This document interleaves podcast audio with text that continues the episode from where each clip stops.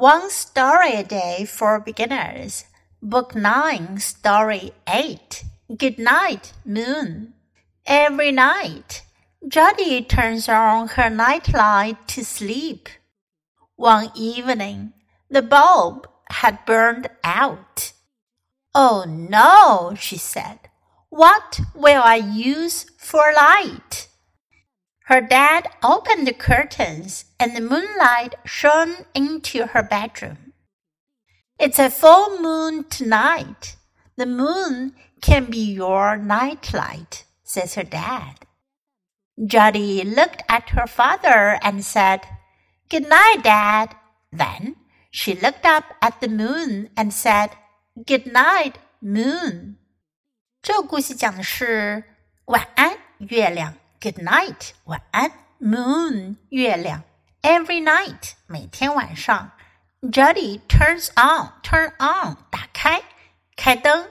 Turns on her night light，night light，light 是灯，night light 夜灯。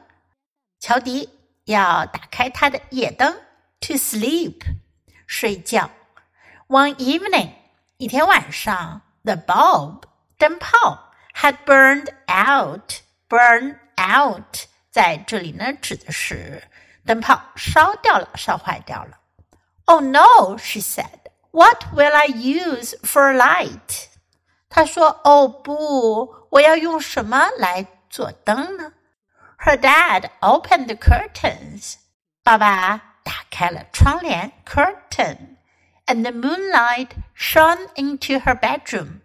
月光 洒进了他的卧室。Shone 是 shine 的过去式，表示照耀，照耀进了他的卧室。It's a full moon tonight。今晚是满月，full moon。The moon can be your nightlight。